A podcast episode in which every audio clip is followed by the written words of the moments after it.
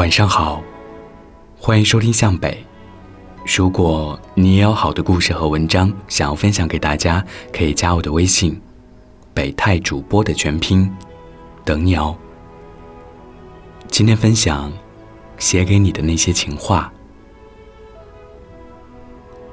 第一封，你望向我的时候，我其实知道，但我望向你的时候。你是不是也能感觉到呢？我从来不相信相忘于江湖，直到遇见你。第二封，记得那一次辗转多地为你买的白桃乌龙茶，你泡了之后发了照片给我，我仿佛闻到那远在大洋彼岸的桃花香。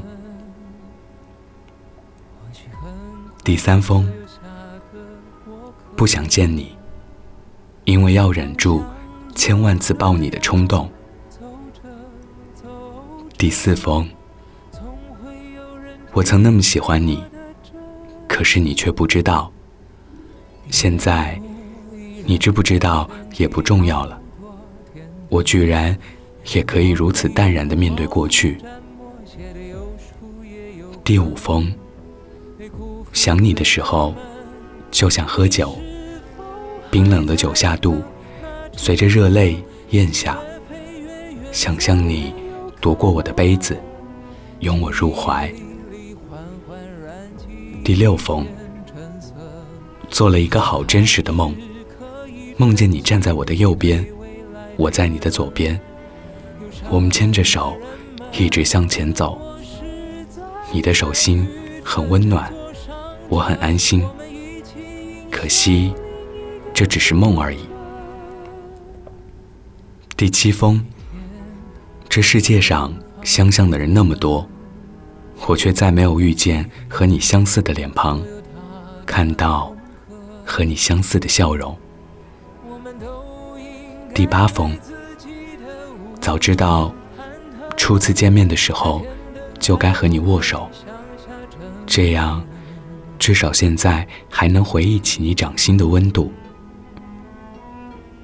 第九封，很喜欢你低沉的嗓音，缓缓说话，轻轻微笑，像秋日的黄昏，像冬日的暖阳。第十封，谁能料想到呢？擦肩而过，竟然就是咫尺天涯。第十一封，有的时候，我不得不承认，相见恨晚也是一种人生的褒奖，因为至少我还认识了你，至少你还能一直留存在我的记忆里。第十二封，那天在图书馆，忽然看见和你相似的面孔。我紧张的不敢呼吸，走近一看，发现不是你。我呼了一口气，但是却更加茫然失措。我像一个丢失了主人的小狗，默默地站在书架的中央，等待不可能出现的救赎。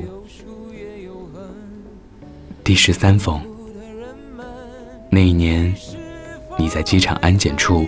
丢失了特意为我在海边捡的贝壳，我其实一点也不生气，因为这样我就有充分正当的理由和你一起去那片美丽的海滩。晚安，记得盖好毯子哦。